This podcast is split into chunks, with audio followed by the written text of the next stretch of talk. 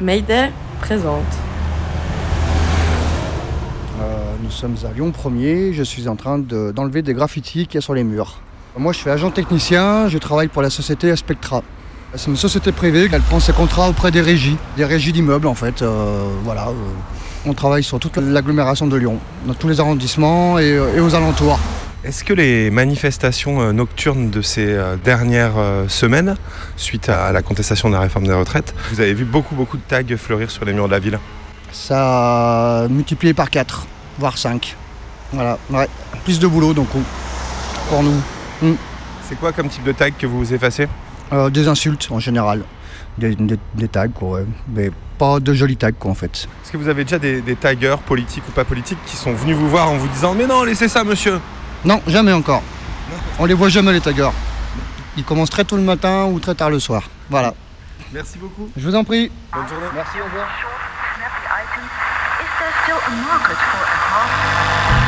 Commençons par le commencement, c'est-à-dire euh, le début.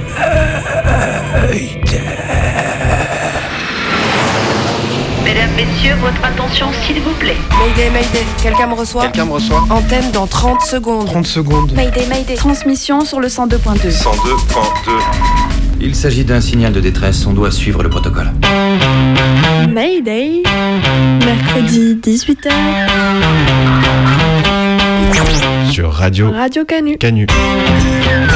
Pendant une heure, se balader, explorer, interroger, rencontrer, jouer, faire des histoires et en créer. Mayday. Mayday. L'émission qui passe le mur du son. Saison 5. Au XVIe siècle, la beauté chez les femmes, c'était un visage rayonnant.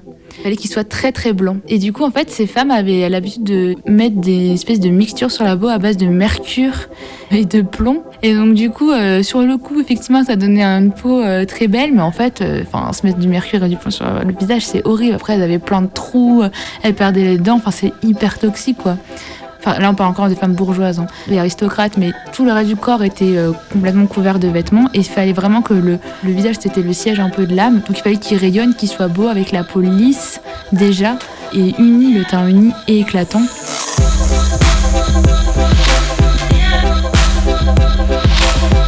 Cicatrices, boutons, perte de mélanine, grande beauté ou tache de naissance, Cette semaine, on ausculte les peaux. ces petits défauts et tout ce qu'ils disent de nous-mêmes. C'est jusqu'à 19h sur Radio Canu. Vitiligo, ça se déclenche euh, par souvent le stress et ça arrive du jour au lendemain. En fait, les radios de mon père, c'était toujours des radios de son ab- abdomen. Oui, c'est des tissus très mous, quoi.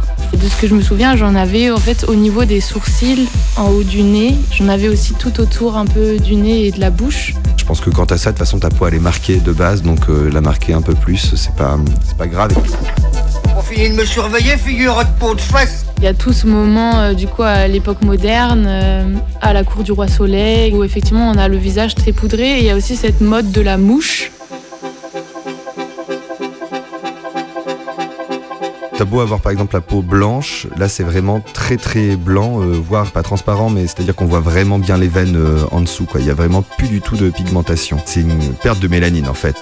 La mouche, c'était comme un espèce de signalement où ça voulait dire différentes choses selon sur ton caractère, sur ta disponibilité, euh, selon où elle était placée sur ton visage. C'était comme quelque chose qui était là pour cacher les boutons et aussi les manifestations de maladie. Oh, elle était gracieuse, mais peau de pêche en dehors, peau d'aran dedans, un caractère ça pas nous arranger, là. On voit euh, une forme en demi-cercle euh, et puis euh, il y a des taches dessus, un petit peu comme une lune, comme une petite montagne, mais, euh, mais pas dans le bon sens. Et puis il y a des taches et des creux, des petits cratères, un petit réseau blanc euh, qui relie les petits cratères. Ça a l'air un peu dense tout ça et c'est une mammographie de sein, donc finalement c'est pas complètement surprenant. Et après, c'est plutôt au 19e siècle, avec le développement de la chimie, que là, en fait, on est revenu à des produits plus euh, techniques, industriels. Enfin, c'était ça, en fait, qui avait un peu la, légitimité euh, dans la cosmétique. Et euh, du coup, voilà, c'est marrant de voir que bah, aujourd'hui, tous les trucs de produits bio, bah, en fait, c'était déjà Il y avait déjà eu des vagues avant quoi à suivre.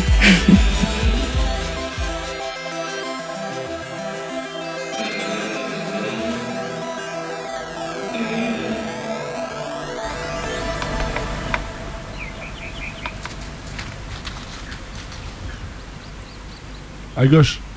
Juste là, là. Regarde, il y a une petite prise. Là Oui, voilà. Si t'arrives à pousser sur ta jambe droite, tu peux la choper facilement. Pourquoi c'est toujours moi qui monte en tête Mais parce que j'ai le vertige, pardi. Ouais, bah moi aussi j'ai le vertige. Bon, euh, voilà. Bon, c'est bon pour cette dégaine. Encore trois et tu pourras te lancer. T'as regardé le festival de Cannes? Pardon? T'as pas regardé quoi. Comment ça Regardez le festival de Cannes? Tu regardes où le festival de Cannes? C'était pas à Cannes T'es sérieuse toi? Euh, Juste au-dessus de toi là, regarde. Il y a un petit trou où tu peux glisser trois doigts. Je pense que tu peux facilement le twister ensuite. Non mais je vais me niquer les mains Je peux pas faire ça là Bon bah sinon, décale un peu à droite. La voie elle a l'air un peu plus Ok, facile. ok Oh c'est chiant, j'aurais bien fait celle-là. Ouais, bah tu veux monter en tête sinon? Ah non non, euh, c'est bon. Ouais donc, euh, t'as rien vu de Cannes quoi Ah non, non Maïwen qui se prend pour la première du roi, le retour de Johnny Depp sous forme de violence conjugale, Scorsese, De Niro et DiCaprio déchirés à la coque, Deneuve et sa fille Mastroianni qui font chialer tout le monde, Prémo qui lui s'embrouille avec un flic municipal. Bon, t'as rien vu quoi. Bah non, non, j'ai rien vu, non Tu sais, c'est quand même bien intéressant pour tout ce qui est robe. Je veux dire, couturier, stress, paillettes, euh, en fait, il y a des trucs vraiment originaux. C'est assez joli. Bon, il y a des ratés, hein. Mais bon, c'est le moment où on se montre, on se maquille, il y a tout un délire autour du maquillage. Comment bien se maquiller, comment choisir son maquillage ou sa robe, en fonction de son, son teint, sa couleur de peau. Bon, t'assures encore parce que j'ai l'impression qu'il y a beaucoup trop de mou sur la corde. Euh, euh, ouais, ouais, t'inquiète, t'inquiète, ouais, c'est bon. Ouais, bah voilà, là je la sens bien là. Tu tenais plus la corde en fait, hein. Ouais, c'est- Ouais, moi je m'en fous complètement de toutes ces conneries, strass et paillettes là. Tu veux dire que tu te maquilles pas, c'est ça? Mais si, je me maquille, pourquoi tu dis ça? T'as jamais remarqué? Ah, si, si, si. Euh, Enfin, euh, c'est que t'es pas non plus comme Maïwan sur tapis rouge. Mais euh, qu'est-ce que tu racontes? Je ressemble pas du tout à Mywen tout court, t'es complètement perdu toi, hein Ouais, bon, c'est pour ça, vu que tu lui ressembles pas, du coup, j'ai jamais remarqué que tu, me- tu te maquillais. C'est que j'ai du mal à te suivre quand même. Bon voilà, encore une dégaine à accrocher et tu peux te lancer. Tu savais, toi, que dans les eyeliner et les rouges à lèvres, il y a du polyéthylène Du plastique. Ouais, mais comment tu sais ça, toi? Bah parce que c'est connu dans les démaquillants, les crèmes pour avoir une peau type velours ou peau de pêche, bah les industriels ils ajoutent des nanoplastiques. Mais pourquoi tu m'as jamais rien dit? Moi, je viens de l'apprendre, là, comme ça, là. Ça m'a dégoûté du gel. Tu savais, toi, que c'était pour ça qu'il rendait la peau douce? Bah oui, c'est du pétrole et du gras ton gel douche, tu redécouvres ça toi. Ouais, ça va, hein. Eh mais ils font quoi les enfants là-bas? Où ça? Mais j'ai l'impression qu'ils descendent la falaise depuis le belvédère. Alors là, on est en haut, au niveau d'un belvédère. Sous nos pieds, c'est le vide. Il y a des immenses parois de pierre avec un tout petit peu de végétation euh, euh, qui s'accroche, qui est assez courte. On imagine qu'il y a du vent qui doit s'engouffrer le reste du temps. Et là, devant nous, des enfants qui descendent euh, d'une des falaises avec sans doute leur père. Deux enfants et la falaise, je dirais, fait bien euh, 500 mètres de hauteur. En dessous des falaises, là, on a le Verdon qui coule et qui s'engouffre comme ça, un petit peu comme un serpent au milieu des parois. Aujourd'hui, c'est la grisaille quand même, donc le Verdon apparaît euh, verdâtre. Mais on imagine qu'avec un ciel bleu, ça doit être euh, fantastique. C'est déjà assez impressionnant. Bonjour, Jérémy Le Faucheur. Du coup, on est dans les gorges du Verdon et on fait de l'escalade de Quen, donc euh, une voie d'une seule longueur de corde. Donc là, on a un groupe ICPA, euh, on, on se connaît pas de base et ça fait cinq jours euh, qu'on est ensemble. Et donc, euh, on s'est rencontrés à l'UCPA. C'est un organisme de sport qui permet de faire plein de sports différents et de découvrir un peu des sports. Bon, il y a plusieurs différents niveaux en fonction de ceux qui ont déjà fait ou pas de l'escalade. Donc en fait, c'est une grande voie, donc il y a plusieurs centaines de mètres de hauteur. Nous, on fait une voie d'une seule longueur, donc on est redescendu en rappel pour après remonter euh, la dernière longueur euh, de grande voie. Et oui, c'est un spectacle assez magnifique. On voit les- les- la gorge du Verdon et puis euh, tout autour entouré de falaises avec euh, bah, la montagne tout autour euh, très, très euh, végétale. C'est quoi les, les rudiments un peu de base pour quelqu'un quelqu'un qui voudrait commencer l'escalade? Donc déjà, de base, il faut savoir au moins euh, assurer quelqu'un en moulinette, euh, Donc, euh, c'est-à-dire assurer quelqu'un sur un point qui est déjà fixé en haut sur un relais et savoir euh, du coup euh, faire son nœud d'encordement pour celui-là qui va grimper. C'est vraiment les, bases pour grimper en, salle. Après, pour grimper en extérieur, euh, il faut du coup, c'est les mêmes, c'est le même fonctionnement, mais il faut au moins savoir grimper en tête. Il faut monter la corde du bas jusqu'en haut et donc installer une moulinette pour que la corde soit tout là-haut. Donc savoir monter avec des dégaines. On s'encorde au fur et à mesure sur différents points et on fait monter la corde au fur et à mesure qu'on avance jusqu'au relais du haut. Pour la peau, elle s'habitue au fur et à mesure où, euh, au fur et à mesure les doigts commencent à se faire. Après, on met de la magnésie pour permettre d'accrocher un peu mieux la roche sur les parties plus difficiles. Du coup, la magnésie, c'est une poudre euh, qui permet de. bah, on se met sur les mains et puis euh, ça permet vraiment à- accrocher, le rocher pour éviter que ça dérape sur des prises qui sont très lisses. Sinon, euh, si c'est pas trop difficile, non, en théorie, on n'a pas besoin de, rien, juste, euh, juste les doigts euh, à main nue. Ça arrive de qu'on prend une prise très serrée et puis euh, la peau s'arrache. on, fait, on se fait un steak et puis on peut mettre du strap pour se protéger et puis pour repartir directement. Puis après, il faut laisser reposer du temps et de la patience pour ce genre de blessure. Et, vous faites quoi là, ici, avec votre micro-enregistreur? Euh, moi, euh, je- en fait, là, je prends un peu d'informations sur l'escalade pour documenter mon, mon prochain long métrage. Vous faites des films? Ouais, je, je suis réalisateur. Et vous n'êtes pas à Cannes en ce moment? En fait, ils m'ont pas invité cette année, mais l'année prochaine, il y a moyen qu'ils retiennent mon premier film euh, à la quinzaine des cinéastes. Ah ouais Et, et, euh, et c'est quoi? Une fiction, un documentaire? Oh, vous savez, maintenant, il y a plus trop de différence. hein. Ça va, ça va juste être un film. ah, euh, ah bon, ok. Et ça va parler de quoi? Alors en fait, euh, c'est l'histoire de deux policiers qui se retrouvent au début du film à faire une course-poursuite sur les toits de Cannes et euh, ça Ah. tourne mal.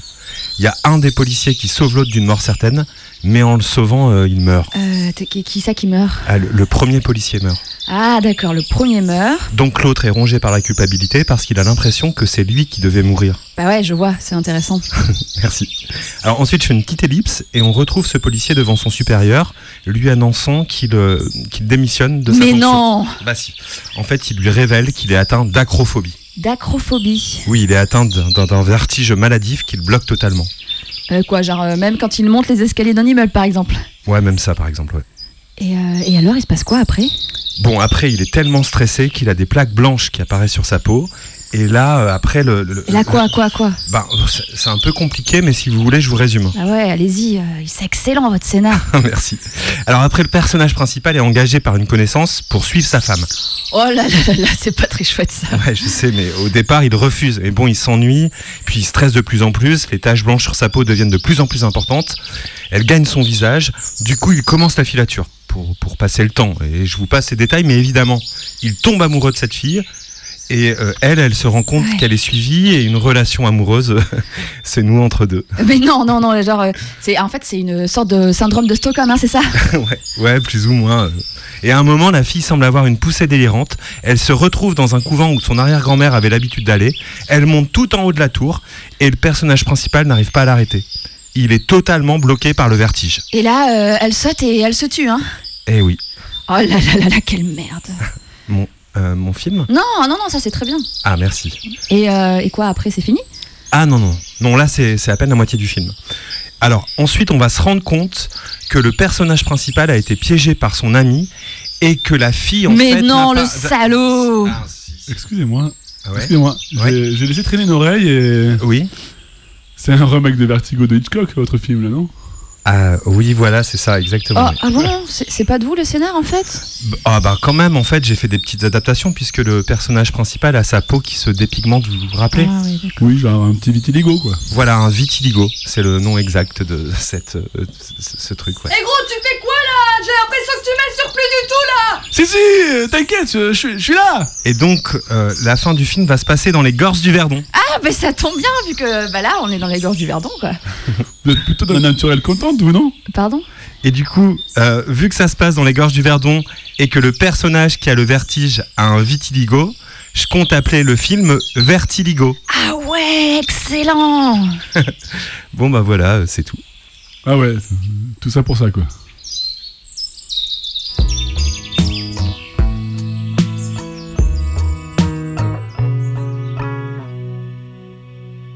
Moi, c'est Baptiste, j'ai 38 ans et j'ai un vitiligo depuis euh, 10 ans.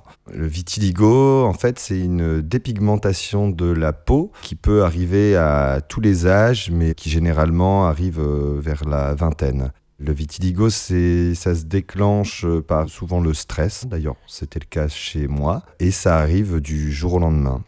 Ça m'est arrivé entre 28 et 30 ans, je sais plus bien. Euh, c'était une soirée où j'étais avec des amis, euh, où on n'arrêtait pas de me faire la réflexion j'avais euh, encore du dentifrice en fait sur la moustache, parce que mes poils étaient blancs. Donc du coup, je me suis levé, je suis allé voir dans la salle de bain et je me suis gratté les poils sont restés blancs. Ça m'a pas pu s'inquiéter de ça. Sur le coup, on a terminé la soirée et le lendemain, j'avais les aisselles blanches, les deux aisselles. Mayday rencontre.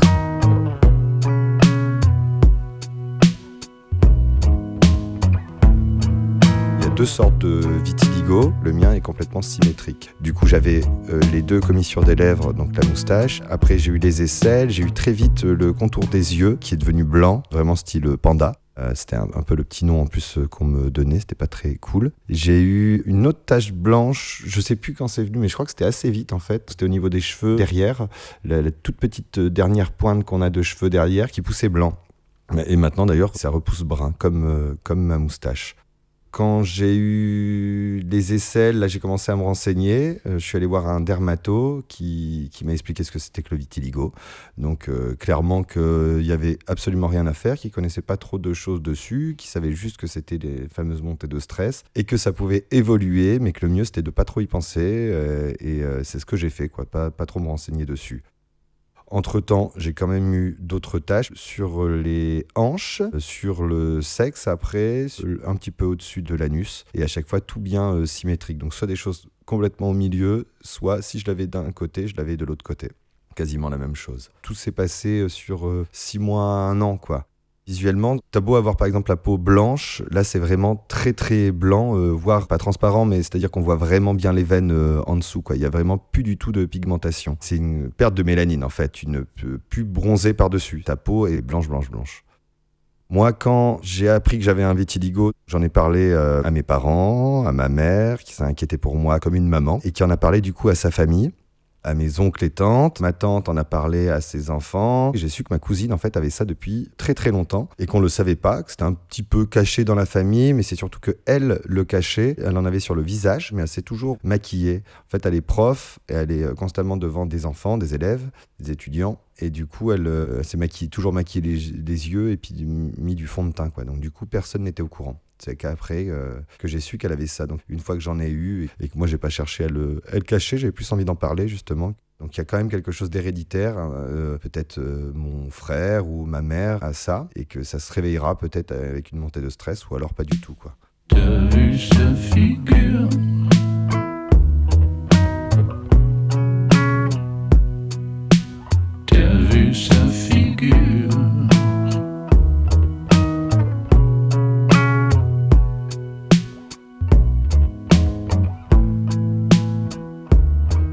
Fois que tu as du vitiligo, tu fais vraiment plus attention aux gens et il y en a plein qui en ont sur les mains.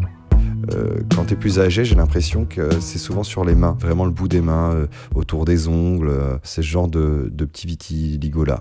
Moi, après, une fois que ça s'est euh, à peu près euh, stoppé, c'est-à-dire qu'il n'y a pas eu d'évolution, donc les taches, elles restent comme euh, quand elles sont apparues, c'est-à-dire très très blanches, j'ai eu envie de faire un truc dessus, déjà pour voir si les taches allaient évoluer. Donc j'ai pensé me tatouer juste le contour des taches pour faire comme une sorte de map monde ou de petit pays qui se dessinait. Et après, je me suis dit que ça allait me faire stresser. Si la tache évoluait un petit peu, ben, ça allait encore me faire plus restresser. Mais cette idée de tatouage pour mettre en lumière quelque chose, je trouvais ça...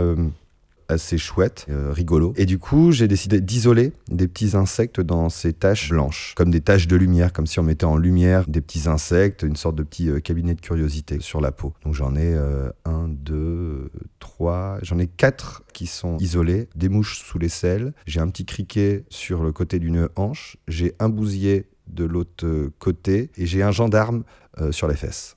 Voilà, ça je trouvais ça rigolo, un gendarme sur les fesses. Quand tu un vitiligo, en fait, le plus inquiétant et le fait que tu obligé quand même de toujours un petit peu y penser, c'est l'été. Parce qu'il faut quand même faire attention au soleil. C'est-à-dire que euh, tu ne seras plus jamais bronzé par-dessus, mais par contre, tu peux devenir très rouge. Moi, par exemple, l'été, je ressemble plus trop à un panda, c'est-à-dire euh, des taches blanches autour des yeux. J'ai des taches blanches qui deviennent un peu rouge écarlate. C'est pas très beau à voir, donc il faut que je pense euh, vraiment à me mettre de la crème solaire autour des yeux. Par exemple, je sais que j'essaie de pas trop m'endormir sur une serviette à la plage, les aisselles à l'air. J'essaie toujours cacher et puis de bien cacher mes taches sur les hanches. J'ai l'impression que cette maladie est pas spécialement euh, connue, déjà parce qu'elle touche 2% de la population, même moi bien moins, je crois que c'est 1%. En fait, tu t'en rends compte quand toi-même t'es atteint, parce que comme n'importe quelle maladie, comme euh, je sais pas un herpès, qui se voit peut-être pas, euh, quoique l'herpès ça se voit quand même bien. Ouais, non, tu t'en rends compte parce que toi-même t'es atteint et tu sais très bien que cette petite tache blanche c'est du vitiligo et du coup tu le vois sur les autres et puis là tu commences à en parler. Après, euh, il y a des gens euh, qui sont vraiment très atteints et c'est pas de bol et c'est vraiment vraiment le visage mais bien marqué. Moi mon visage il est pas si marqué que ça. Ou vraiment les mains, les mains ça se voit bien quoi. C'est pas très connu, c'est euh, on sait rien dessus à part que la plupart du temps c'est une montée de stress euh, euh, qui a un côté héréditaire, mais euh, on sait pas comment vraiment le stopper par euh, être un peu plus serein, je pense, euh, soi-même. Mais des fois, peut-être ça joue même pas. hein. Il y a des gens, euh, j'imagine, pas stressés euh, qui l'ont développé. Et on ne sait pas comment le soigner, c'est-à-dire qu'il y a un retour de mélanine dans la peau. Non, c'est pas grand-chose. Moi, je m'étais inscrit il y a 4 ans, on va dire, sur Facebook, parce que, je sais pas, à force d'en parler, l'algorithme a compris que j'avais un vitiligo. Et du coup, il me proposait Vitiligo France, centre de recherche, nanana. Et en fait, ça me stressait encore plus de relire des trucs qui avaient eu des résultats. un chercheur aux États-Unis qui avait peut-être trouvé un moyen de remédier à, ça. Bah, pas euh, donc tes tâches, tu les gardes, hein, mais, euh, mais qu'elles n'évoluent plus du tout. Et puis en fait, c'était tellement long. euh, J'avais peur que ça me stresse en fait d'en parler. Le fait qu'on en n'en parle pas ou qu'on m'en parle juste à des moments en été ou quelqu'un qui me connaît pas qui va me dire ah t'as deux petites taches là euh, près des yeux euh, ou t'as chopé un coup de soleil ou nanana. C'est comme ça qu'on m'en parle. Mais sinon. euh, moi, j'y pense pas. Quand je me lave, je le vois à peine. euh, C'est les autres qui, qui me le rappellent. Encore cet homme sur le cul. Le même pareil, déjà vu. Que fait-il en général? Est-il tigre, est-il cheval? Qu'en dit le ciel Qu'en dit le journal? C'est une rivière sans retour qui apparaît avec le jour. Que fait-il en général La nuit venue, y a-t-il eu embardé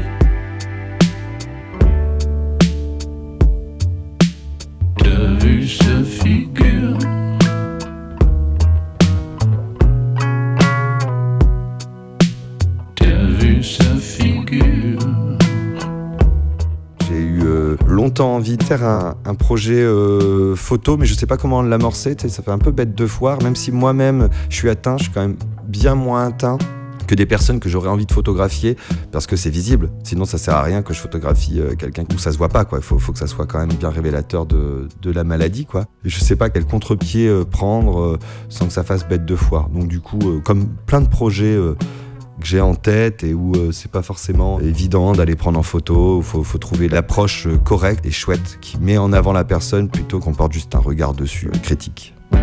Encore cette femme sur le cul. La même pareille. Déjà vu. Que fait-elle en général? A-t-elle son lit avec les bêtes? Est-elle de la fête? Au bout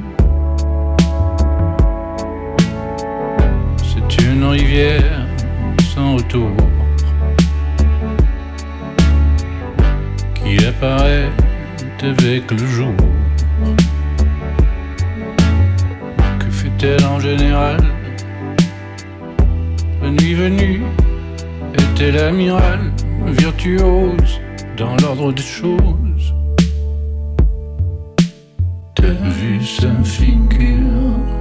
Il y a dix ans, à Paris, je passais des castings et je faisais quelques shootings photos. Et ben tu vois Baptiste, C'est un photographe comme toi que j'aurais préféré rencontrer, plutôt que celui qui, un jour, m'a dit Tu sais, faudrait que tu te fasses enlever tous les grains de beauté que t'as sur le visage. T'en as vraiment beaucoup, hein. Enfin, pour l'image, ce serait mieux. Mais je te dis ça pour toi. Hein. T'as vu sa figure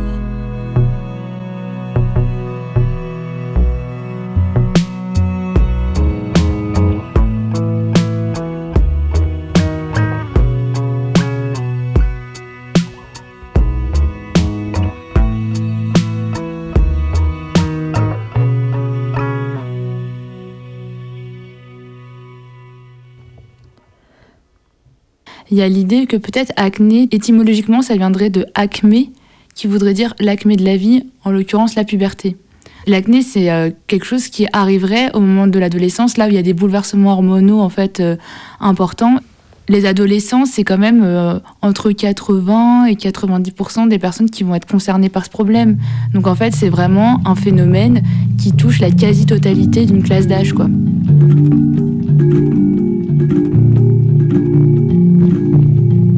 L'acné, on le raccroche donc à l'adolescence. Mais en fait, ça arrive aussi avant et après l'adolescence.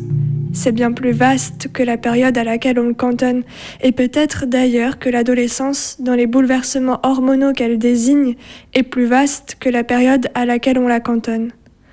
Crystal et Rebecca ont toutes les deux eu de l'acné et ont ensuite, en sociologie et en art, travaillé sur ce que c'est que d'avoir de l'acné.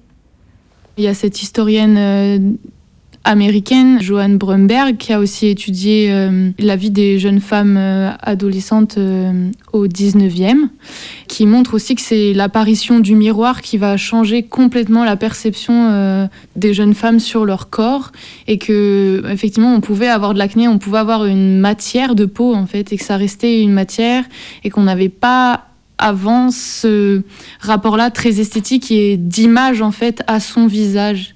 Je trouve super intéressant parce qu'aujourd'hui, forcément, on se voit en permanence et on se scrute beaucoup. En fait, faut imaginer que bah, ça n'a pas toujours été le cas. Du coup, le regard qu'on porte sur l'acné, bah, il est super construit en fait. J'avais euh, ce dysfonctionnement hormonal en gros, c'est juste que j'ai, euh, il me semble, un peu plus de testostérone que la normale. C'est un peu pour ça que j'ai eu ma poussée de croissance en avant, c'est que j'ai eu beaucoup d'acné pendant. Enfin, c'est un petit dysfonctionnement comme il y en a beaucoup. Mais en fait, ça s'est régulé. Enfin, mon acné s'expliquait uniquement par ça, quoi, pour les médecins. C'était complètement médicalisé et c'était aussi très déterministe. Tu pourras faire tous les efforts que tu veux, on peut te donner des trucs en attendant, mais en fait, euh, il faut que tu prennes tes médicaments. Du coup, ça faisait un décalage entre les médecins qui avaient un, discours très médicalisé et les autres, le commun des mortels. il y avait des gens qui disaient là, oh, euh, il y a des verres de peau euh, quand tu éclatais tes boutons et que tu avais le, le qui, qui sortait. Quand j'ai commencé à avoir vraiment de l'acné de manière euh, sévère, je devais avoir 17-18 ans. J'avais l'impression que mon corps mutait. Où vraiment je commençais à avoir euh, comme des irritations autour des yeux et tout. Et après ça a touché mes joues. Juste bah il y avait des énormes boutons mais comme j'en avais jamais eu de ma vie en fait et t'es là dans ta chambre au crous toute seule. Et tu te dis mais what the fuck? Qu'est-ce qui est en train de se passer? Tu essayes des crèmes, tu vas voir à la pharmacie, tu commences à dire genre bon ça ça me brûle, bon je vais essayer des trucs plus naturels, j'ai mettre des huiles et en fait il y a rien qui fait, genre le truc flambe. Enfin, je sais comment dire en ce moment, je sais que j'ai encore de l'acné parce que mon acné se voit, j'ai des taches et je vais en avoir plus quand je vais avoir mes règles, etc. Mais en termes de ressenti de mon corps, j'ai plus d'acné. Je veux dire que quand je touche ma peau, je peux la toucher sans que ça me fasse mal, je peux me laver le visage sans que ça me, enfin que ça me gratte la main, dire, sans que je sente qu'il y a des montagnes. Enfin, je, voilà, j'ai l'impression que c'est une espèce de peau qui mute et on ne sait plus quoi en faire.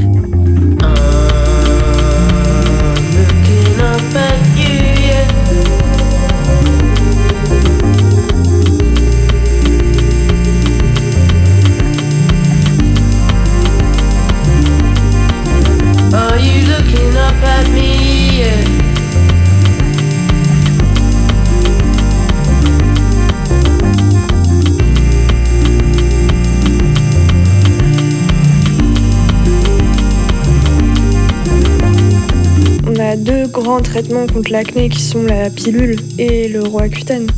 L'historique, c'est que dans les années 80, ils ont développé les pilules de troisième et quatrième génération, qui sont euh, moins dosées euh, que les précédentes, et du coup qui sont censées avoir moins d'effets secondaires, voire même des actions euh, positives sur l'acné, parce qu'elles ont ce qu'on appelle un effet anti-androgène. Donc ça veut dire qu'elles vont bloquer ou réguler les androgènes, dont la, testostérone, qui est la principale hormone, entre guillemets, dite masculine. C'était des pilules qui étaient censées être beaucoup mieux supportées et qui surtout avaient tous ces bénéfices non contraceptifs. Sauf qu'il y a eu en fait euh, des alertes sur les risques de thrombose veineuse, euh, d'AVC, embolie pulmonaire, etc. D'abord en fait dans d'autres pays, notamment l'Angleterre et euh, certains pays nordiques, je crois, mais dès les années 90. Et donc là, il y a une première crise de la pilule euh, et du coup en fait ça a amené à d'autres régulations. Mais en France, c'est passé assez inaperçu. Et en fait, il a plutôt fallu attendre la crise de 2013, 2012, 2013, 2014, notamment en fait autour de Diane 35, pour que vraiment il y ait un scandale qui éclate. Souvent prescrit aux adolescentes gênées par leur acné, ce petit comprimé jaune Diane 35 est un contraceptif couramment vendu en pharmacie. Mais si cette pilule fait autant débat, c'est surtout parce qu'elle n'en est pas une. Contrairement à ce que beaucoup de personnes pensent, Diane 35 à la base c'est un anti-acné qui a été utilisé comme euh, un contraceptif qui avait des effets positifs sur l'acné. Et c'est pour ça qu'il y a eu un scandale parce que en fait, Diane 35 et les pilules de troisième et quatrième génération, c'est des pilules qui vont augmenter le risque de thrombose veineuse, donc euh, qui peut conduire à des embolies pulmonaires euh, ou des AVC, alors qu'en fait leur efficacité contraceptive, en tout cas dans le cas des pilules de troisième et quatrième génération, n'est pas supérieure à celle des anciennes générations. Et dans le cas de Diane 35, en France, ce médicament n'avait pas le droit d'être utilisé en tant que contraceptif. Et le deuxième traitement, le Roaccutane, c'est quoi alors? La molécule, c'est l'isotrétinoïne donc qui est euh, la vitamine A de synthèse. C'est pas des hormones, hein, contrairement aux pilules, etc. C'est un autre médicament qui agit euh, sur les, les glandes sébacées. Les glandes sébacées, c'est ce qui produit le sébum. Et en fait, l'acné, c'est quand, quand on produit trop de sébum et de mauvaise qualité. Ce médicament, il va agir sur ces glandes pour les rendre inactives. Euh, ou en tout cas baisser leur activité. Et c'est pour ça que c'est très efficace, mais aussi c'est pour ça qu'on a la peau hyper sèche, euh, les yeux très secs, etc. C'est qu'en fait, euh, ce sébum qui normalement hydrate naturellement la peau, bah en fait là, ces glandes, elles vont être déstimulées quoi. Ce médicament, il a été introduit sur le marché en 84 en France. Et rapidement, il y a deux risques qui sont un peu au cœur des préoccupations des agences de santé et du monde médical de manière générale. C'est à la fois euh, les risques de malformation du fœtus chez les femmes qui euh, tombent enceintes pendant la cure. Donc là, assez rapidement, enfin surtout précisément 97, il y a des plans de prévention grossesse qui sont mis en place pour limiter au maximum les grossesses pendant la cure. Plus les plans euh, passent, plus il y a des contraintes qui se rajoutent vis-à-vis de toutes les personnes assignées femmes dès l'instant où elles ont leurs règles, quoi peu importe leur activité sexuelle, si elles sont actives ou pas, peu importe si elles sont hétérosexuelles ou pas, enfin, c'est toutes les personnes dans le même panier. Donc ça, c'est un premier type de risque. Et le deuxième type de risque, c'est le risque de dépression. En fait, c'est difficile de montrer les effets euh, de dépression du Roaccutane parce que tu vois l'argument aussi des médecins c'est de dire en fait l'acné elle induit aussi un mal-être et qu'en fait l'étude qui montre qu'il y a eu euh, une augmentation des euh, tentatives de suicide sous Roaccutane c'est pendant les trois premiers mois de la prise et c'est pendant ces trois premiers mois où en fait l'acné s'aggrave sous Roaccutane moi en fait mes parents ils ont eu de l'acné. Donc en fait ils savent que c'est une souffrance en fait. Ils comprenaient mon besoin de vouloir m'en débarrasser absolument et du coup, le roi cutane, même si on nous disait de faire des tests de grossesse euh, et de prendre la pilule, c'était absurde, vraiment. Genre, euh, on était là, bon, ok, mais s'il faut passer par là juste pour avoir le médoc, bah ok, on fait ça, quoi. Donc euh, ça n'a pas du tout été en fait euh, relié à la sexualité. En plus, euh, notre médecin, pour le coup, il m'avait donné le petit fascicule avec toutes les informations, m'avait expliqué et surtout, il, il, nous avait fait très peur parce que ça c'est quand même assez horrible, mais il te montre un enfant en fait avec des graves malformations. Enfin moi c'est ce qu'il avait fait en fait. Et il m'avait dit, euh, mais en plus, euh, si vous tombez enceinte euh, et que vous donnez naissance à un enfant comme ça, je me demande s'il n'avait pas dit un monstre. Il dit, ça coûtera 2 millions à la Sécu tous les ans.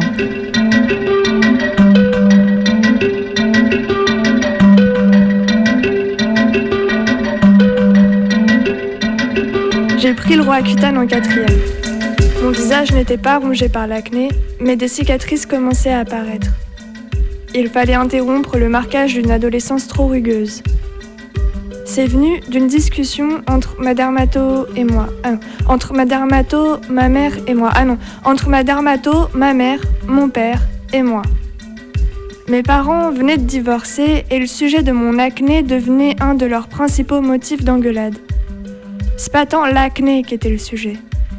C'était le traitement au Roaccutane qui supposait que je prenne la pilule et que je fasse des tests de grossesse et des prises de sang tous les mois. Pour mon père, hors de question que sa fille prenne la pilule parce que ça signifiait automatiquement que j'allais avoir des rapports sexuels et il préférait franchement éloigner ce moment le plus possible. Pour ma mère, mieux valait que je prenne la pilule et que je respecte les contraintes du traitement au cas où je tombais enceinte, avec comme risque majeur la déformation du fœtus. Donc, à 13 ans, mon entrée dans la sexualité s'est déroulée sous le regard de mes parents et sous le regard médical, dissociant quand même un peu mon corps de mes désirs. C'est pas anodin qu'on dise à une ado de 13 ans que si elle a des rapports sexuels, elle a de fortes chances d'engendrer un monstre. Tout ça pour quelques boutons sur les tempes. Bonjour la culpabilité intériorisée devant le désir sexuel. La pilule, ce n'est pas n'importe quelle contraception. La prise quotidienne de la pilule permet de garantir un contrôle permanent et les tests de grossesse mensuelle visibles par les parents et la dermato rappellent à l'ado que son corps et sa sexualité sont observables par tous et toutes. En un an, je n'avais plus d'acné. En troisième, le regard de mes camarades sur moi a changé. J'étais désirable et je me laissais moi aussi, enfin, désirer d'autres personnes. On a aussi été visiter le musée de la dermatologie, euh, des moulages dermatologiques à l'hôpital Saint-Louis à Paris, qui est un musée où il y a euh, plus d'une centaine de moulages sur différentes maladies de peau. Donc en fait, c'est au lieu de prendre des photos comme on prenait aujourd'hui des affections de peau, ben en fait, on en prenait les empreintes et on les moulait. Et donc il y a des visages, des jambes, des bras. Et donc là, on voit qu'il y a vraiment des gens qui ont des maladies de peau euh, très très graves, des affections qui sont poussées très très loin. Et effectivement, il y a aussi euh, du coup de l'acné. Donc il y a des choses qui sont proches de l'acné qu'on pourrait voir aujourd'hui. Il y a des choses qui sont nommées comme de l'acné, on le nommerait sans doute plus comme de l'acné aujourd'hui. Il y a plein d'autres euh, choses qui sont dans d'autres rayons. Euh, par exemple, au niveau de la syphilis, il y a des choses assez horribles. Enfin, il y a des vulves et des pénis vraiment euh, immondes, mais au niveau des visages et des dos, il y a plein de choses qui ressemblent vraiment à de l'acné. L'impression que fait, la vision qu'on a aussi de l'acné, c'est lié à ces maladies vénériennes et sexuellement transmissibles. Et comme il y a une espèce d'amalgame en fait avec euh, la maladie de peau et la santé sexuelle en fait ça me refait penser à cette anecdote vraiment qui m'obsède. C'est qu'au 19e, dans la bourgeoisie, il y avait cette idée que les femmes qui avaient de l'acné, il fallait les marier et qu'ensuite elles rentraient du coup dans le couple et l'ordre hétérosexuel et que là, ensuite leur acné allait se réguler. Et je me dis que vraiment c'est fou, c'est vraiment révélateur d'à la fois comment l'acné et la contraception et le, le, contrôle de corps des adolescents et aussi en continu en fait des jeunes femmes tout ça c'est vraiment super imbriqué. Et même quand tu parles du fait que ça soit des taux d'androgène plus élevés de testostérone en fait pareil là en fait on c'est de l'ordre du contrôle du genre en fait de les femmes elles doivent rentrer dans un dosage très précis d'hormones. Et que si tu as de l'acné en fait c'est que tu as, plus de testostérone. Mais en fait ça vient complètement perturber ce truc de genre super binaire. Il y a quelque chose dans l'acné qui est un peu subversif en fait. C'est un problème de 18h à 19h. Faites un peu à peu. Avec Maïdo.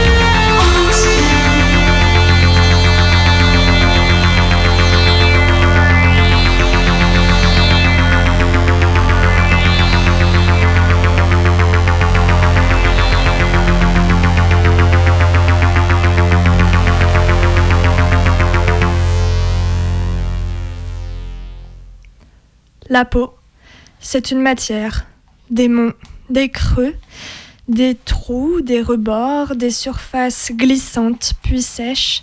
Sous la peau, ça grouille, les veines se tendent, les poils veulent sortir, le pu attend, la tumeur gît. C'est bien le même corps qui s'agite, au-dedans et en dehors. Mais c'est une chose d'être scruté et d'intérioriser soi-même une image de son propre corps, c'est autre chose de recevoir des images médicales de ce corps.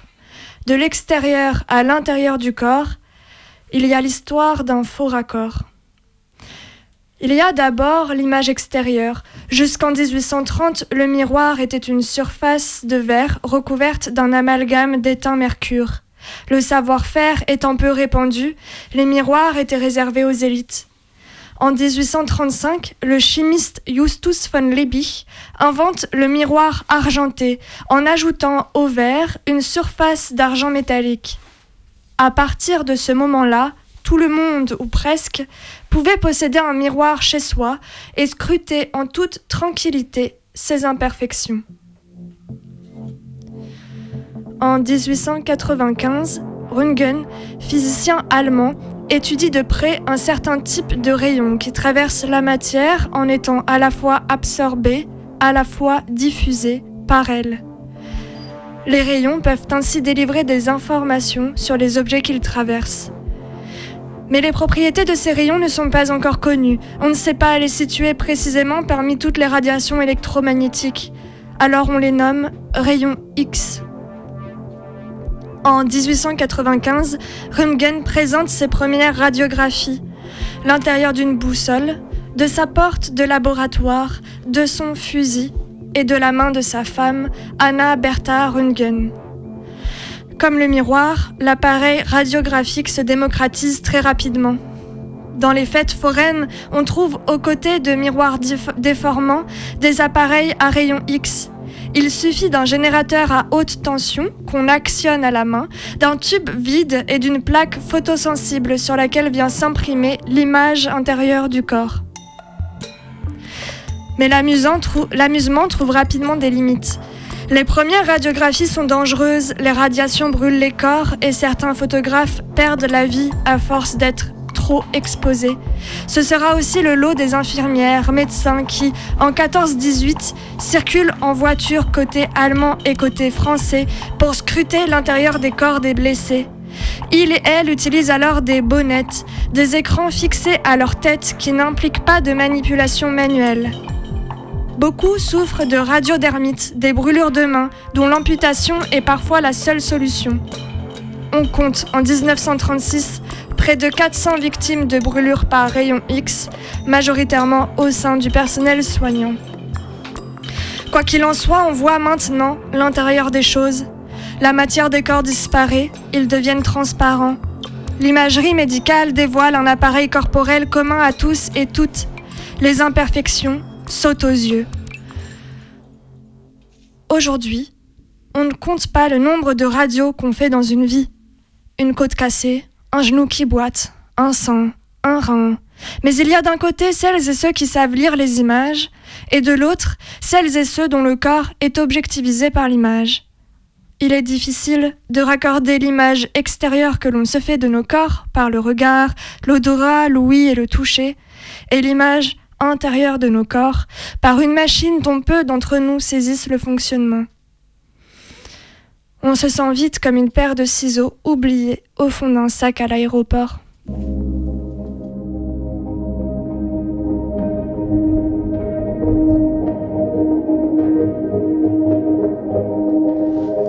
La première question que tu me poses, c'est euh, qu'est-ce qu'on voit? Alors, on voit euh, une forme en demi-cercle, euh, et puis il y a des taches dessus, un petit peu comme une lune, comme une petite montagne, mais euh, mais pas dans le bon sens. Et puis il y a des taches euh, et des creux, des petits cratères, et puis des petites, euh, un petit réseau blanc qui, relie les petits cratères. Ça a l'air un peu dense tout ça et c'est une mammographie de sein donc euh, finalement c'est pas complètement surprenant. Euh, puis le sein il est petit donc la mammographie elle reflète cette cette densité mais quand même il y a plus de plus de porosité que la façon dont je me représentais ce ce sein qui est le mien. voilà. Ensuite, tu voulais savoir comment s'est passé l'examen lui-même. Alors l'examen lui-même, je peux te dire que c'est tout à fait désagréable. J'ai horreur de faire des mammographies. J'ai horreur de ça parce que, en fait, euh, d'abord parce que j'ai la trouille. Quand je vais faire une mammographie, euh, j'ai la trouille d'attraper un cancer du sein. C'est bien connu, c'est euh, c'est à cet endroit-là que ça s'attrape. il faut et ça s'attrape avec une, un risque annuel, une fois par an ou une fois tous les deux ans. On, on a un risque majeur d'attraper le cancer du sein et bon, voilà. Donc ça, c'est la première raison. La deuxième raison, c'est que c'est totalement déplaisant la façon dont cet appareil vous comprime le sein en long, en large, en de, dans les de toutes les façons possibles et imaginables tout ça juste pour faire une photo de, je ne sais pas trop quoi. Et, quand on a cet examen, on se dit que c'est vraiment un appareil qui n'a pas été conçu par des femmes. Euh, et quand on discute avec un, avec un homme, on a envie de leur dire, bah écoutez, c'est un peu comme si on mettait vos couilles dans un dé à coudre, voyez, et eh ben c'est tout à fait déplaisant. Voilà, donc c'est deuxièmement désagréable parce que c'est désagréable. Bon, et puis après, quand on en sort et qu'on a constaté que euh, on n'a pas de cancer du sein et puis que c'est fini, c'est fini pour deux ans, bah là, euh, on est content.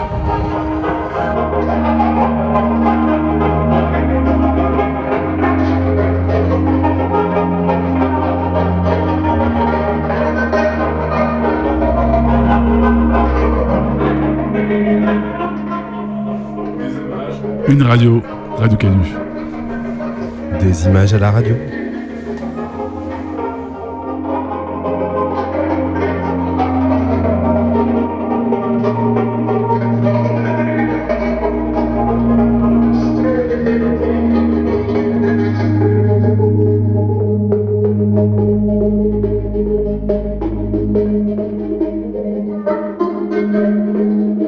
m'appelle Alejandra et mon père s'appelait José.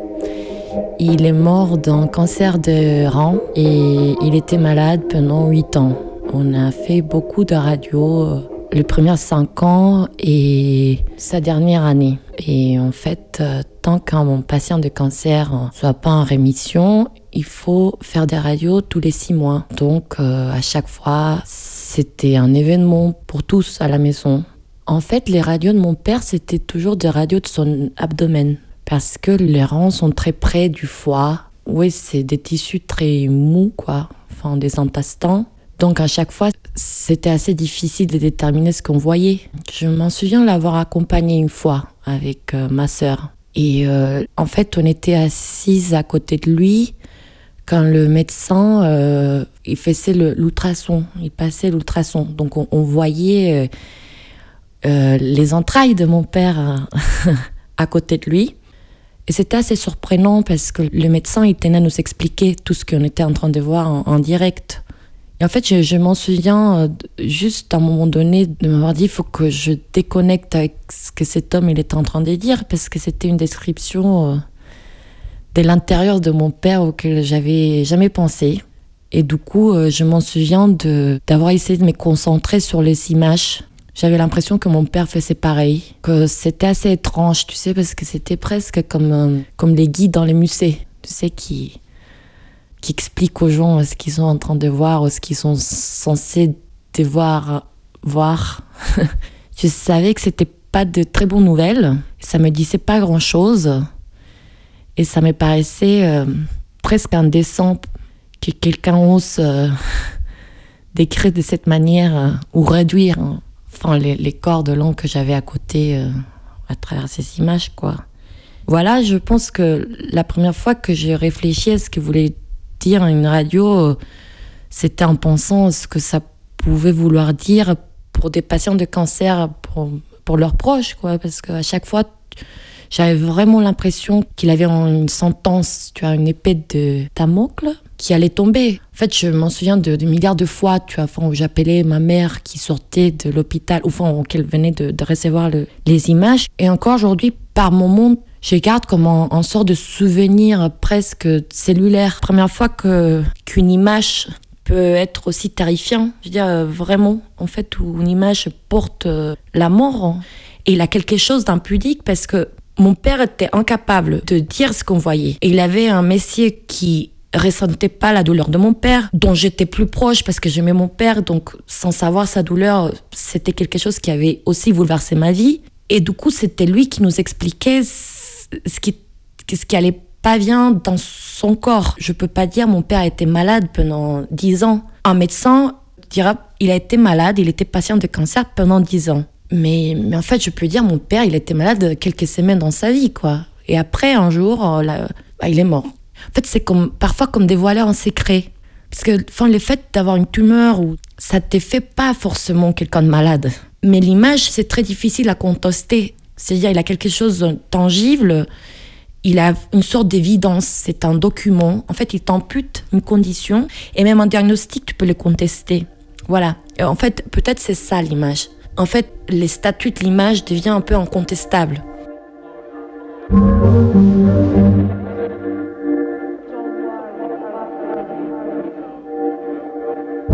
Mais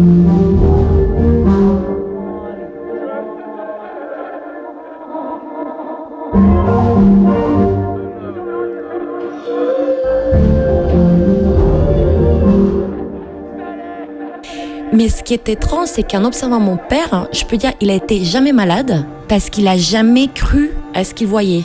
Deux ou trois semaines avant l'opération où, il, où il, il, est décédé, quand les traitements avaient arrêté de faire ses effets, euh, la tumeur, c'est ce qui se passe dans les cancers, a commencé à grandir, grandir, grandir. Et ça a pris euh, quelques semaines en fait. Et euh, on était au Cuba et il marchait avec beaucoup de difficultés, mais c'était juste un homme qui avait une énorme vitalité, même s'il était à quelques jours de, et je, je peux imaginer aujourd'hui qu'il devait avoir très très très mal, en fait, avec juste une sorte de boule dans son ventre, enfin presque, voilà, comme un bébé. Et je m'en souviens qu'il qu était en train de, de s'habiller pour aller prendre un verre avec nous euh, dehors. Et en fait, tout d'un coup, tu vois, il s'est regardé dans une miroir et il a commencé à toucher son ventre. Et il m'a dit, tiens, c'est étrange, mais qu'est-ce que c'est ça?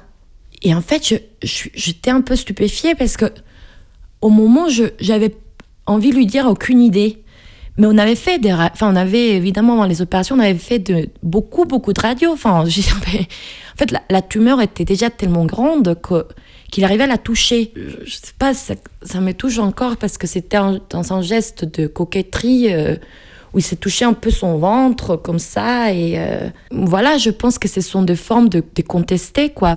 Je peux presque penser par moments que c'est à ces moments-là peut-être qu'il a pris conscience de cet corps euh, étrange, mais pas à travers une image, de toucher quelque chose. Euh, oui, quoi. Enfin, là, c'était vraiment le toucher, quoi. C'était peut-être quelque chose euh, qui permettait de mieux s'approprier une tumeur qu'une image.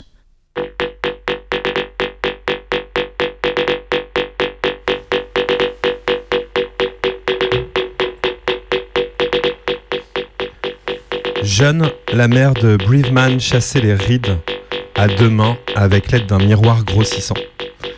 Quand elle en trouvait une, elle passait en revue en soupirant toute une forteresse d'huile et de crème rangée sur un plateau de verre.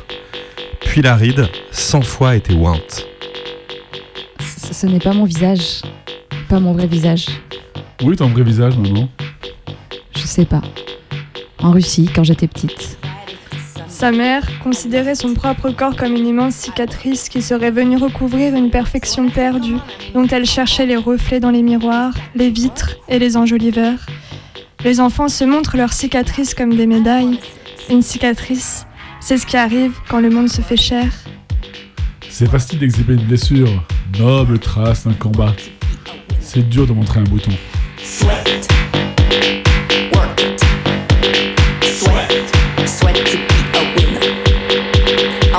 Smell you. Yeah, I wanna smell you. I wanna smell you even from far away. I wanna smell you.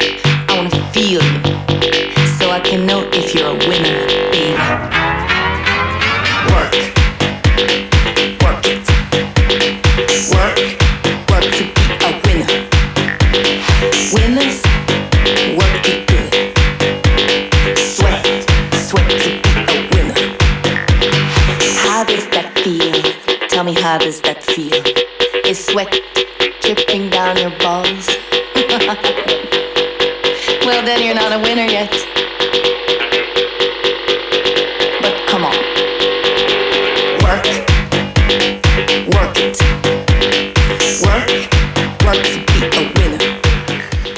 La lecture juste avant, c'était un extrait distrait de Favorite Game de Leonard Cohen, le chanteur. Et durant l'émission, vous avez écouté Bertrand Belin, Cosmetics. Et dans vos oreilles tout de suite, c'est Soulwax qui reprend Marie Davidson. T'as bien tout noté, Licaon Dans un instant, c'est les infos. Il est 18h59 sur les ondes du 102.2 Radio Canu. Allez, restez à l'écoute. À la semaine pro. Bonne soirée. Des bisous. So now that we've got an understanding, I need to explain one last thing to you. When I say work, I mean you've got to work for yourself. Love yourself. Feed yourself. So you can be a.